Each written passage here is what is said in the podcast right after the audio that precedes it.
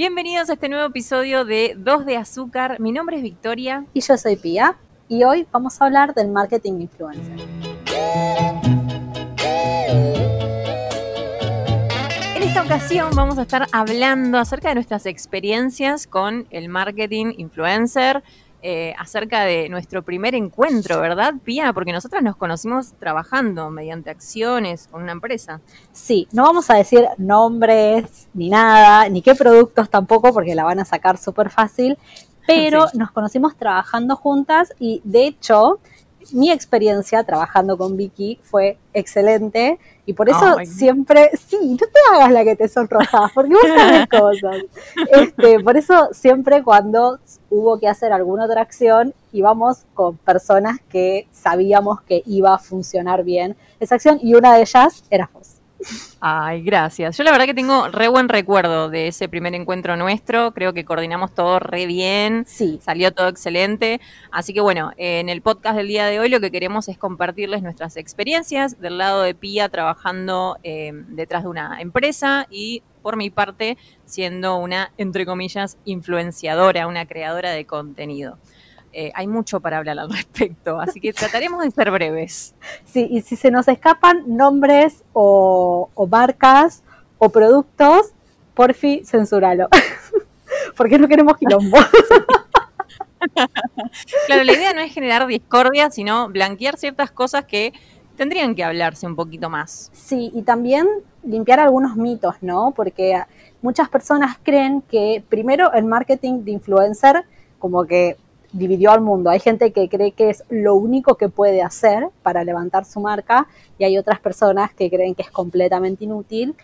Y del otro lado, la persona que consume, muchos creen que es muy fácil ser creador de contenido o influencer, cuando en realidad es todo lo contrario y pasa mucho que el trabajo del influencer, sobre todo del micro influencer, está muy mal pagado. Sí, em, yo siento que hay una falla tanto del lado de las empresas o de las marcas que buscan trabajar con, estos creadores y también hay una falla al momento del creador ponerle el valor a lo que hace. Em, como vos decías, hay muchas personas que creen que de pronto ser un influenciador, un creador de contenido es tarea sencilla y la verdad es que hay todo un trasfondo de esfuerzo, de creatividad, de todo un proceso que lleva tiempo y dedicación y, a veces es difícil para los creadores ponerle un precio a eso, ¿no? A la hora de que viene una marca y te dice, bueno, quiero trabajar con vos, ¿cuánto me cobras por eh, tal acción? Vamos a coordinar. Claro, totalmente. El tema es el siguiente, como cualquier trabajo freelance, si uno quiere, a uno le cuesta ponerle precio, ¿no? Sobre todo porque a uno le gusta lo que hace. Digo, a mí me encanta trabajar de lo que trabajo en este momento y por eso me cuesta mucho pasar presupuestos, sobre todo que estén acorde a un tarifario que baja desde arriba, desde un sindicato, desde un grupo de personas que se sientan y dicen, bueno, vos tenés que cobrar esto, podés cobrar menos o más, pero la persona tiene que saber que tu trabajo vale esto, ¿no? Y a mí me pasa muchas veces que veo mi trabajo, me encanta, me fascina, pero como me gusta tanto hacerlo, siento que estoy de alguna forma estafando a la otra persona. ¿Para qué vino el monstruo y está gritando? ¿Se escuchó? Se escuchó, sí. Ok, dame un toque, ya vengo, ¿eh? No la cortes, no la cortes. Hay una realidad acá en la Argentina y creo que también en varias partes del mundo, que es que a veces las, las marcas cuando abordan vamos a decir abordan, pero creo que no es el término, cuando contactan a los, a los creadores de contenido, sí, está bien, está bien. inmediatamente eh, les proponen el canje, ¿no? Sí. Tipo, yo te voy a dar eh, tres cremas más esto y vos tenés que hacerme tal cosa. Yo creo que el canje está bueno cuando eh, le sirve a la persona que va a generar el contenido, ¿no? Por ejemplo, no sé, L'Oreal te contacta para mandarte la última base y vos justo te quedaste sin base y, te viene genial. Y está bueno también el canje cuando no hay requisitos de por medio. A ver, ¿qué voy con esto? Porque hay que tener algo en cuenta, ¿no? Los productos no pagan las cuentas, no hay dinero de por medio que nos ayude a sustentar nuestros gastos. El producto simplemente es el producto y ya. El tema es que a veces hay agencias, fundamentalmente, que te mandan una crema y pretenden que vos les cumplas con un horario, con tres posteos, un video y no sé qué otra cosa.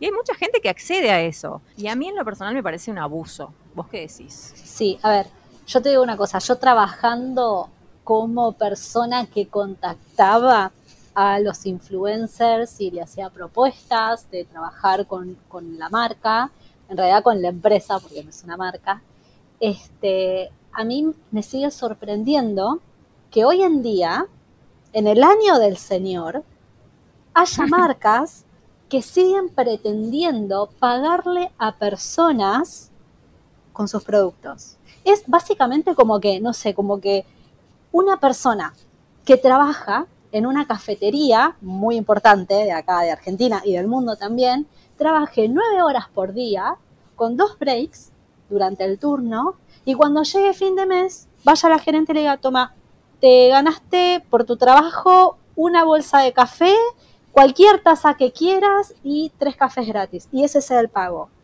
No deja de ser un trabajo. Es remunerado. Yo creo, y siempre mi postura fue, al influencer o microinfluencer se le tiene que pagar, porque así como a vos te pagan cuando venís a trabajar todos los días, de lunes a viernes, de 9 a 18, la persona del otro lado también está trabajando.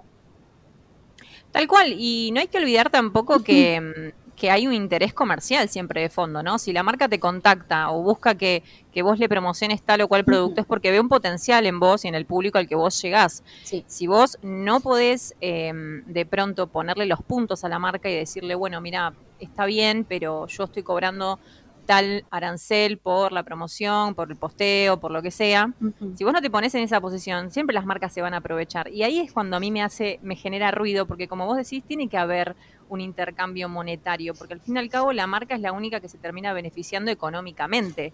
Yo creo que el, creador, con el esfuerzo que tiene que hacer de fondo al momento de presentar la acción, o sea, de generar esta acción y de cumplir con ella, eh, también merece tener una recompensa, que no es solamente el producto. Por eso los productos para mí no son un pago.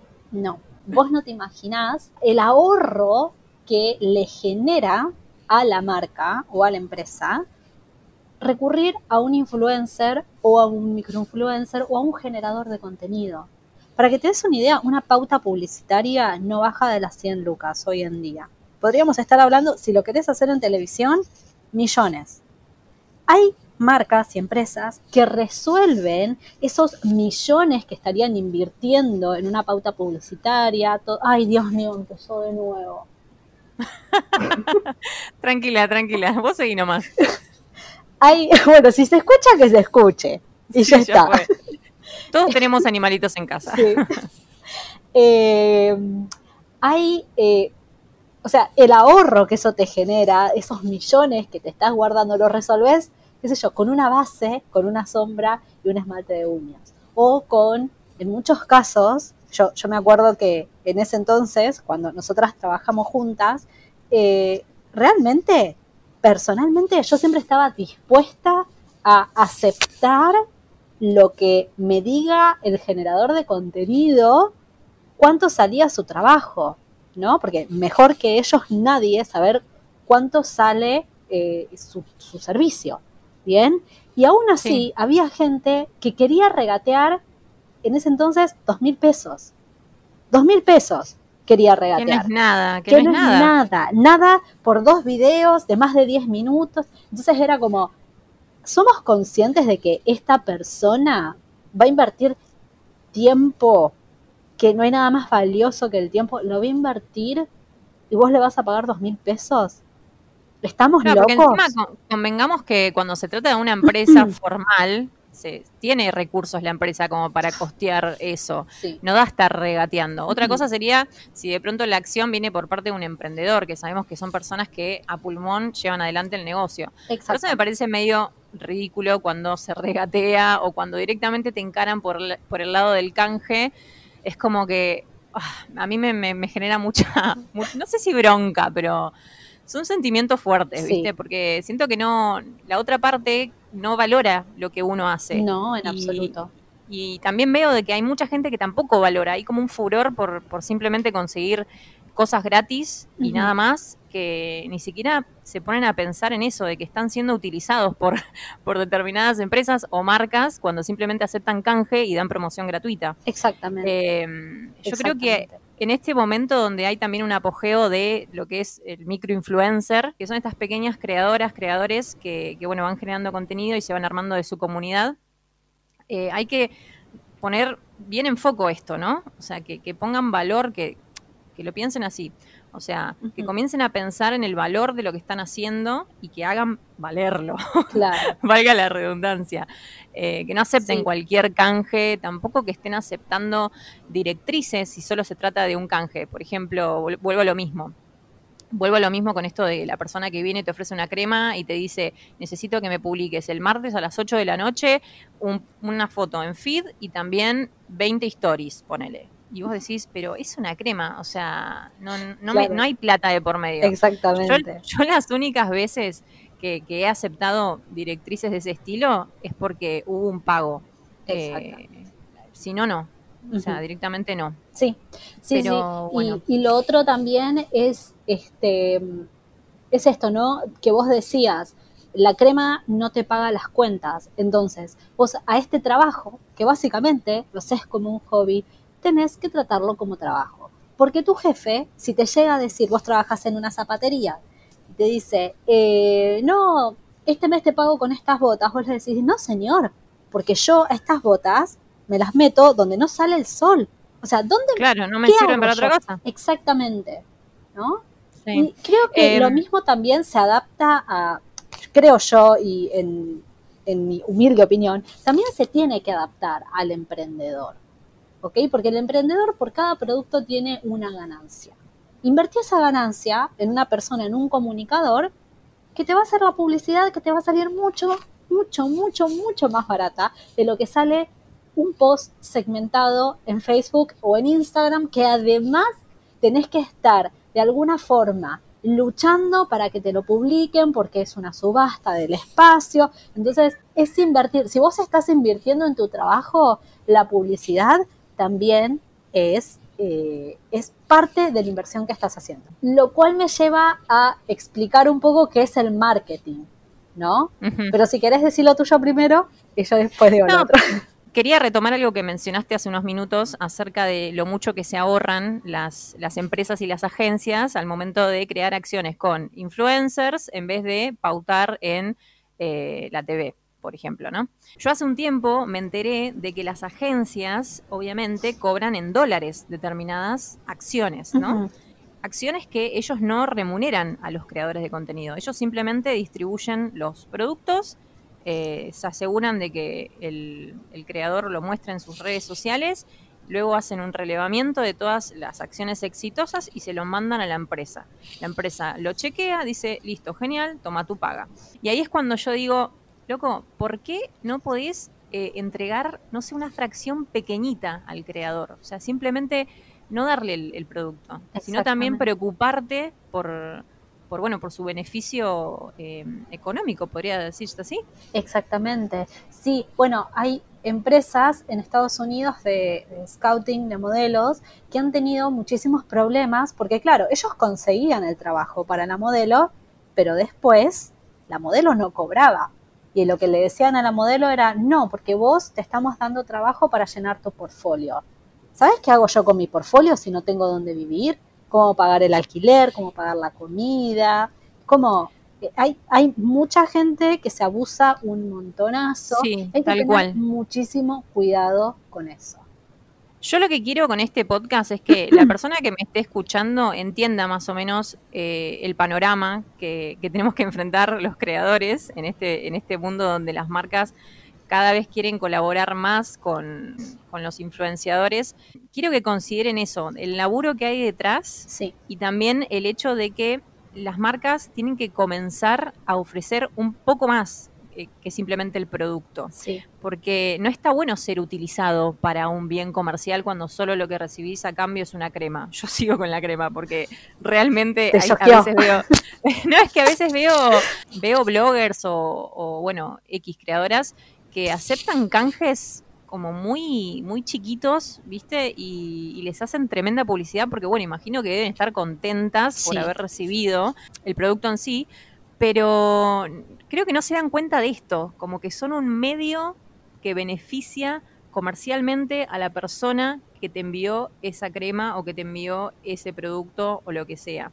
Sí. Si sos creador de contenido o creadora de contenido, pensá un momento, detenete, detenete a pensar si lo que estás recibiendo como canje te sirve, o sea, porque realmente lo necesitas, porque te parece maravilloso, o simplemente es una cosa más que va a acumular polvo en tu colección. Exactamente. Porque mm, hay que comenzar a, hacer un equilibrio en eso, ¿no? Por ejemplo, yo en este momento no estoy aceptando canjes de cualquier cosa. O sea, tengo que aceptar canje de algo que, que te sirva. en verdad me sirva, porque a mí no me sirve que me mandes una crema más del montón que tengo. Sí. Y tampoco me sirve que me vengas a, pedir que haga 10.000 cosas con eso. Claro, no. Entonces, nada, quiero, quiero eso, quiero llegar, quiero que este podcast sirva justamente para eso, para que el creador comience a ponerle valor a lo que hace y también que entienda de que la agencia o la empresa que lo va a, lo va a contratar, a contratar, em, que lo va a contactar para hacer esta clase de acciones, ellos van a obtener un beneficio comercial. Exactamente. Y comiencen a preocuparse también por obtener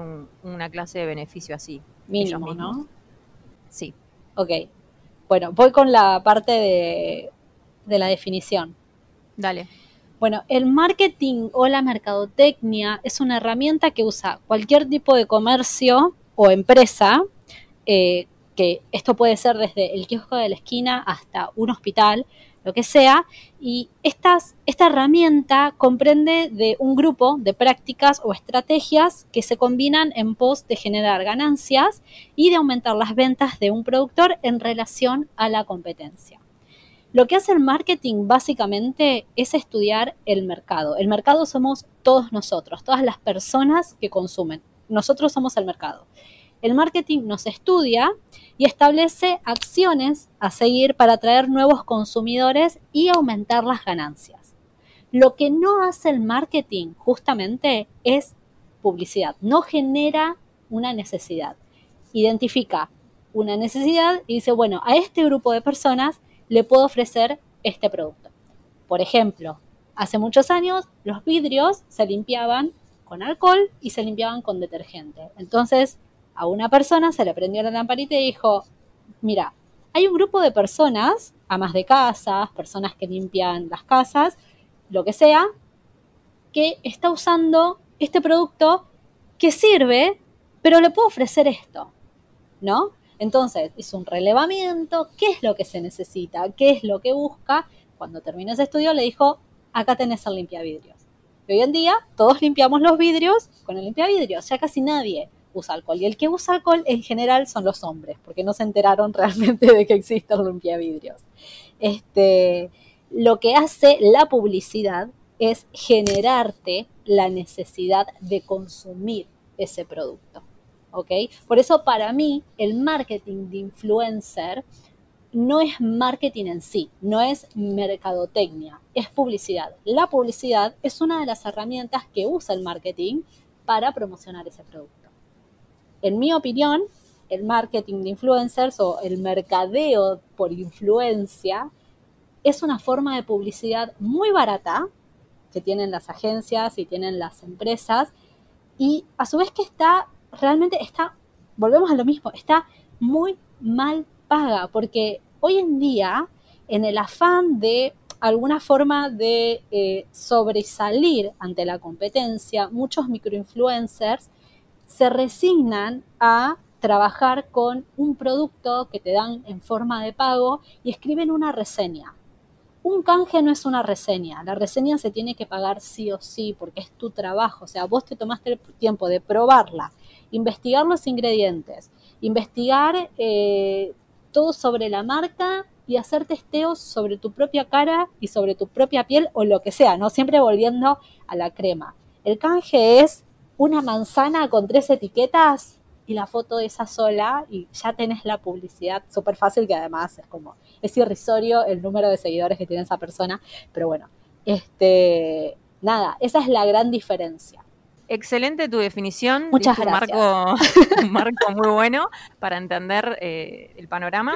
Yo quiero mencionar un caso en particular que espero que, que no se me arme bardo. No sé si, Mm, no sé si mencionar marcas, capaz que me reserve las marcas, pero va a ser muy evidente. Censuralas.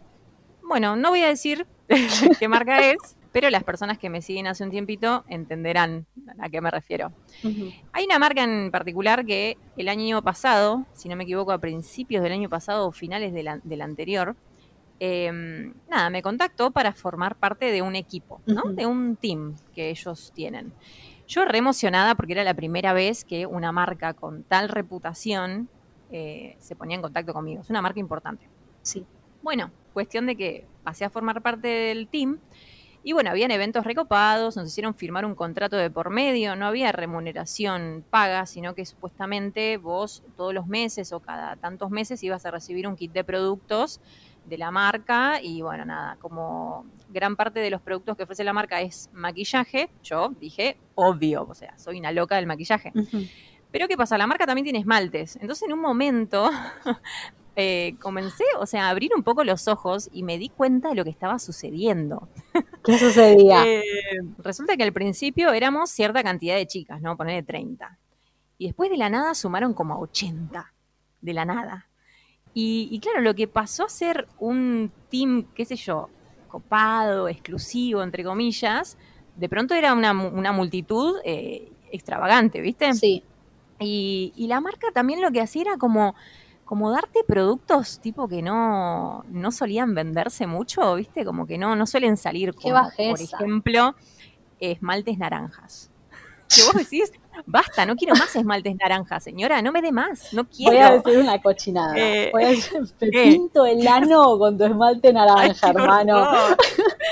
No, no, es que eh, llega ese punto, va, en realidad llegó un punto en que me di cuenta de estos detalles, detalles, detalles, y dije, no, yo no puedo seguir siendo parte de esto, porque además, lo que comenzó siendo un grupo, qué sé yo, unido, porque viste que cuando son pocas personas, lográs de pronto conocer al resto. Sí. Pero ya si son 80, perdón, pero a mí me da paja ponerme a, a socializar con 80 personas. Además, como que se pierde ese sentimiento de pertenencia, ¿no? Que era tipo, uy, el team, qué sé yo. Es como que, bueno, ahora puede eh, ingresar cualquier persona. Sí, y que tampoco es una Eh, Igual no, cuestión no quiero de- que, su- perdón, no, no quiero que suene mal el, que puede ingresar No, cualquiera, porque Claro, no, eh, a eso iba. como que les- a ellos les importaba el número nomás, no le importaba de pronto, bueno, otros detalles. Ta- Tal vez no tanto el número, sino la, el hecho de que tenían un montón de personas trabajando para ellos a cambio de un esmalte naranja, ponele. Eso es lo que más me- Este, me, me- me- Pero, me chocó. ¿cuál es el tema? Que las personas que siguen, o sea, no se pusieron a planear lo siguiente. Por ejemplo, yo te contacto a vos y la contacto a Ana y a Sol, ¿no? Ana y Sol Sí. comparten públicos bastante parecidos. Entonces, si yo empiezo a contactar a todas las personas que son como Ana y Sol, estoy básicamente contactando siempre a la misma audiencia. Claro. ¿no? Eso es lo que ellos no se pusieron a pensar, que esas 80 personas que contactaron nuevas, la mayoría comparte la audiencia.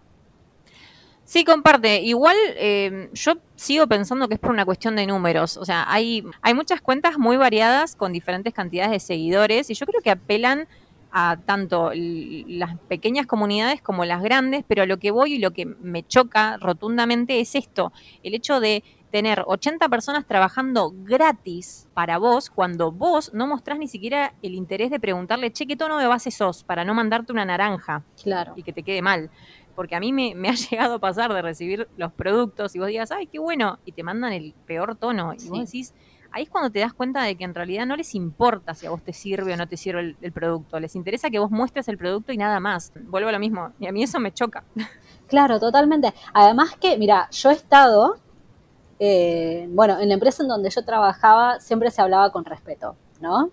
Habrá habido unos casos que fue como, che, no digas eso, no está bueno.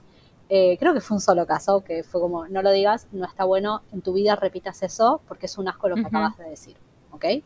Pero en las empresas que son muy grandes, a mí me ha llegado información de que se habla de una forma tan despectiva del microinfluencer, de tratar a las personas de grasa de berreta, de mandarle a esta que esta es una esto y la gente la sigue por eso. Entonces, eh, es como es la deshumanización constante por parte del equipo de marketing de esa empresa que en definitiva es como violencia en el ámbito laboral, o sea, es como que tu jefe te diga, che, Berreta, ¿qué haces? Vos lo mirás y me decís, baja 80 cambios, no me trates así, pero claro, como no se lo dicen en la cara y después te invitan a eventos y te hacen eventos online en donde te enseñan de qué esto, de qué el otro, es como, es algo muy turbio y no sé, a mí siempre, esa marca a mí siempre me pareció turbia. Como que la veía de lejos y decía, ah, no sé si yo, si fuese, ¿no? Si fuese microinfluencer o creadora de contenido, no sé si yo quisiese trabajar con esta marca, realmente. O sea, es lindo formar parte de un team, de, que haya gente que te conozca, de tener amigas adentro. Eso es hermoso porque trabajás en general, cuando un grupo también es chico, eh, podés formar otro tipo de lazos. Totalmente, sí. Es como, che, subí una foto y van y te dan like en la foto porque es una comunidad chica. Y esto no es en contra de las personas que sumaron después. Primero, porque no es culpa de las personas que sumaron después. Claramente no. Porque no hay nada de malo en su contenido o en sus cuentas. El problema es, en realidad, la gente que las está tratando como ganado. Sí, eh, ahí viene el asunto, ¿entendés? El abuso. porque, por ejemplo, también me llegaron rumores, yo me entero de todo, ¿viste? Sí. me llegaron rumores de que organizan concursos que alimentan como la competitividad entre las miembros del, team. Sí. Y, y, yo creo que el, único que sale ganando ahí de por medio es la marca, porque es como que las incentivan a crear mayor cantidad de contenido sí. Y, lo único, o sea, quien gana visibilidad es la marca. Ellas creo que, nada, se ponen a participar por, ¿por qué? Por, un kit de cinco productos que, la marca debería asegurarle por estar recibiendo su trabajo gratuitamente. ¿Entendés a lo que voy? O sea, es un abuso completo y descarado y me da una bronca terrible y también me da bronca de que las creadoras no se den cuenta de que están frente a ese abuso. Por eso reitero, voy a repetirlo, este podcast tiene que abrir las mentes de esas personas. Se tienen que dar cuenta de cómo funciona todo esto, porque esa marca es la que después recibe los pagos en dólares, se llena el buche con la guita y a ustedes les sigue dando los esmaltes naranjas, las bases que no, no van con el color de ustedes, ¿viste? Y todos los productos que se tienen que sacar de encima y que, bueno, nada, se los envían a ellas. Sí, Sí, sí, sí, es como decís. Bueno, a mí me pasó trabajando eh, en esta empresa, el otro lado, ¿no? Como vivir del otro lado y por ahí este, que había ciertas actitudes de algunas personas que no voy a dar nombre, pero que me encantaría, me encantaría, este, que, por ejemplo, que como que se subieron al pony, ¿no? Suele pasarse. Y a mí, como tal vez consejo que le puedo dar a cualquier persona, pero igualmente una cosa, antes de seguir, que eh, esto va a quedar como medio chivo, pero no es un chivo porque no se le espera. Eh, Vicky está por hacer un curso, está por dar un curso sobre eh, influencers, cómo manejarte, cómo hacer tu presupuesto, etcétera, el cual yo vi, yo vi el curso, el contenido, todo, y les puedo asegurar que está muy bueno. Así que nada, si les interesa este mundo, si les interesa empezar, se los recomiendo mil veces. En fin. Gracias, amiga. Por nada. No, es que realmente me parece que está bueno el contenido que vas a dar y me parece que vas a abrir un montón los ojos de muchísimas personas. ¿No? Sí, porque en realidad con, a lo que apunto con el, con el curso, con la clase en realidad, que es una clase bastante extensa porque abordamos, porque tocamos varios, varios temas, es justamente esto de lo que estamos hablando en el podcast, de, de, hallar el valor en nuestro contenido, de no, de no recibir el abuso por parte de marcas y empresas y saber también cómo contactarnos con ellos, lo que tenemos que hacer, eh, no, no, directamente escribir, che, hola, eh, quiero colaborar con ustedes, me mandan producto y yo le hago una reseña, porque no, no funciona así. claro, no. Hay todo un proceso eh, y no nos olvidemos jamás de que tanto del lado del creador como del lado de la marca hay personas. Somos seres humanos y tiene que haber respeto y bueno, eso. Totalmente. Bueno, a mí, es tipo experiencias de pesadilla que he vivido, eh, bueno, más allá de un par de eh, creadoras de contenido y de influencers, porque, a ver, no son como masivamente conocidas estas chicas, no sé si son tipo Sol Pérez o Jimena Barón, pero tienen muchos seguidores, ¿no? Esto de contactarlas para ver, de hacer una colaboración, de, no sé, de proponerle una idea y que nunca te respondan. Como consejo, nunca hagas eso, porque vos no sabés en qué momento puedes necesitar trabajar con esta marca. Y créeme que el encargado de marketing, el encargado, el representante de lo que sea, se va a acordar muy bien de que vos sos una maleducada que no respondiste. Ay, me hiciste acordar de que, me hiciste acordar que hace unos meses recibí un mail. nunca respondiste. Eh, Andaba no ese mail.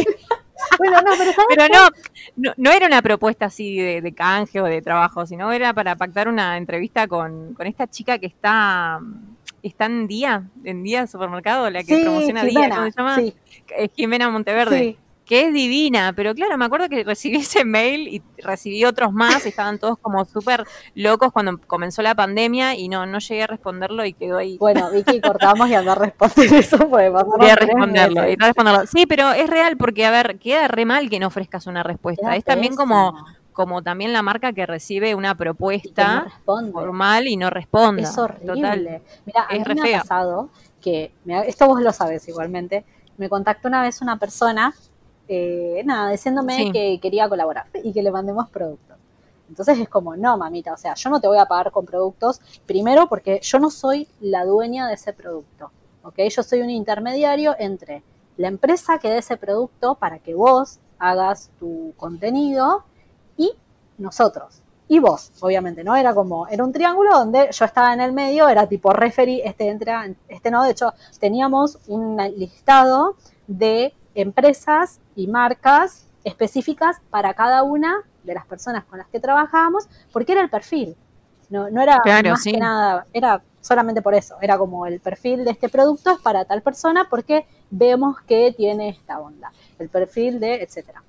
Este, bueno, entonces le digo, hola, no, mira, o sea, no trabajamos así, pásame tu canal de YouTube igualmente, porque nosotros a los trabajos estos los remuneramos.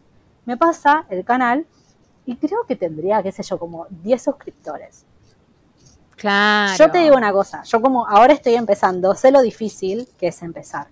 Pero yo sé que soy consciente que no puedo ir con la caja del crimen y decirle, che, me gustaría colaborar con ustedes, tengo 40 suscriptores. Pero me van a decir, no, mamita, o sea, nosotros tenemos un mínimo de suscriptores por el cual vamos a colaborar con vos. Si no, volvé cuando llegues a los 10.000 suscriptores, 20.000 suscriptores, amiga, Amiga, tranquila, tranquila que en algún momento lo vamos a conseguir. la caja del crimen.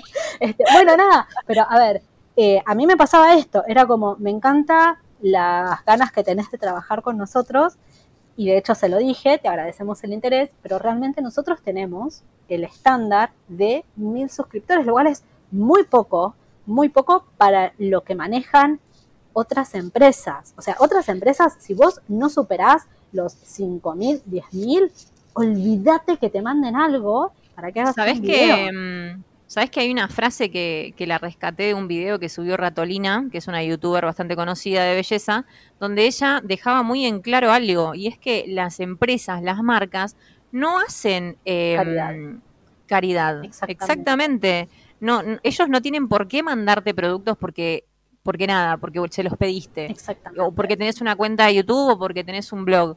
A, mí me ha pasado, o sea, yo no, es que tengo, uh, qué cantidad de seguidores, porque la verdad que el número de seguidores a mí no me interesa, pero ha sucedido de pronto de, solicitar algún canje que me venía muy bien en ese momento y me dijeron que no. O sea, y yo no me enojé. ¿Por qué? Porque yo entiendo de que el canje tiene que ser beneficioso para ambas partes y si al otro no le, no le gusta mi perfil, siente que de pronto mi perfil no va con el, con el perfil de la marca, valga la redundancia, y bueno, está en todo su derecho de decirme que no, y yo no tengo por qué enojarme, o sea, son cosas que suceden y listo. Exactamente. Pero, pero, hay que recordar eso, que no están para hacer caridad. Totalmente. El tema de esta O sea, son lo que son, perdón, yo seguía, estoy, estoy, así encendida, pero, pero no, eh, pasa que hay mucha gente que se ofende de pronto, ¿viste? Es que es, es como un ataque al ego en un punto porque vos trabajás en eso. Es como medio una entrevista de trabajo, ¿entendés? Cuando te dicen, no, mira, elegimos otra persona, no que te jode. Pero es como, bueno, ¿sabes qué? Hay esta persona que está más capacitada que yo, o por ahí le cayó mejor al entrevistador, anda a saber. Sí, uno nunca sabe, es muy subjetivo también. Exactamente. Pero bueno, o sea, lo que yo le estaba diciendo a esta persona era súper objetivo, nosotros no trabajamos con personas que tengan menos de mil suscriptores, que vuelvo a decir, es muy poco mil suscriptores para hacer un canje o una colaboración, pero bueno, eh, etcétera. Y ella seguía, y seguía, y seguía. Y era como, temporada no, no hay que insistir, yo estaba tapada de laburo porque no era lo único que tenía que hacer. Entonces, los mails de esta chica que me respondía además como si fuesen mensajes de texto con ideas para hacer, para que le mandemos una caja y ella los recibía y lo abría, que este que el otro, se me acumularon. Y en un momento abro el último mail y me dice, me parece que me deberías dar una respuesta porque me lo merezco. Como... Y pero si ya te di la respuesta, amiga. Exactamente. O sea, ¿qué, qué, qué otra respuesta querés que te dé? Y esta chica, después le dije, como te comenté previamente, me encanta tu entusiasmo, nos encanta realmente, lamentablemente no cumplís con las condiciones, o sea, ¿cómo te lo tengo que decir? ¿Cómo te tengo que rechazar para que te entre en la cabeza que en este momento no cumplís los requisitos para trabajar con esta empresa? Si fuese por mí, haría caridad y te lo daría, pero viene mi jefe atrás y me da un palo en la cabeza y me dice, ¿qué haces? ¿Qué claro, tal cual. O sea, no me, no me lo hicieron nunca porque siempre me porté bien, siempre hice todo bien, pero este, bueno, una vez sí me gritaron y no la pasé. Qué feo. Fue horrible, fue horrible porque además súper gratuita esa situación. Este, pero bueno, ¿cómo te lo tengo que decir? ¿No? Y la otra, que, que, como también, como ahora persona que salió y que lo veo desde afuera, es la gente que cree que el resto de sus seguidores está para hacer caridad con ellos. ¿no? Tengo una persona que a mí, cada vez que hace un concurso o lo que sea, me manda el posteo solamente. Ni un hola, ¿cómo estás? ni un hola, me das un like, ni un hola, me votás. ¿En qué momento perdiste la Ni me sigue, ponele, ni me sigue. claro, ¿entendés? Entonces son cuestiones, a ver, cuando vos trabajás con tu imagen, tu día a día es una entrevista laboral. Cuando vos te expones a vos misma, todos los días en tus redes sociales, sea en, un ámbito eh, privado, como es un mensaje, un DM o es público, todo el tiempo estás dando una entrevista laboral. Entonces, si vos tratás a la persona que está del otro lado, siendo una densa gedienta que no para de mandarte mensajes como si vos le debieses algo, no respondiéndote un mensaje, ni siquiera para decirte en este momento no tengo el tiempo o no estoy interesada, te lo agradezco. O mandando tipo mensajes privados, así como, no sé, una votación y ni un votame, ni un le estoy participando, nada. Es como que vos vayas a una entrevista de trabajo y le escupas en la cara al entrevistador. ¿Vos te pensás que el entrevistador te va a dar ese trabajo si lo tratás así? Realmente. Claramente no.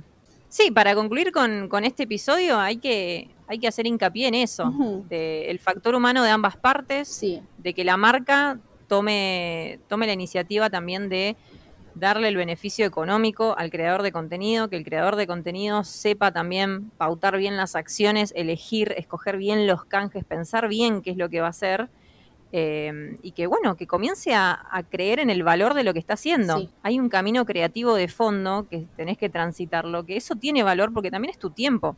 Y creo que también hay que, hay que destacar eso, de que el tiempo es muy valioso. Exactamente. Y que también lo otro eh, es que si te dicen no ahora, no significa que te vayan a decirlo en un futuro. Si te dicen que eh, no te adecuas a los estándares de ellos, no lo tomes personal, es la realidad, buscan vender. Y con ese mismo, eh, e, ese, esa misma base, entendé que lo que estás haciendo vos es un trabajo y que te lo tienen que remunerar como un trabajo y no como que te están haciendo un favor, porque el favor se lo estás haciendo vos a ellos. Tal cual. Sí, yo creo que si hay un interés económico de por medio, ¿por qué ambas partes no se pueden beneficiar? Exactamente. Así que bueno, de esta manera hemos concluido con este maravilloso episodio, que la verdad yo estaba, pero posta, prendida a fuego. Sí, mal, yo también. es un tema que, nos toca, nos toca muy de cerca. Así que bueno, espero que lo hayan disfrutado. Si tienen alguna experiencia, como siempre, pueden encontrarnos por nuestras redes sociales que van a estar detalladas al pie de la descripción de este episodio, de este podcast. Y bueno, ¿qué más podemos decir? Que tengan una linda semana, creo, ¿no? Sí, Y ahora sí, nos despedimos. Les mandamos un beso enorme y nos escuchamos en un próximo episodio. ¡Chao! Adiós.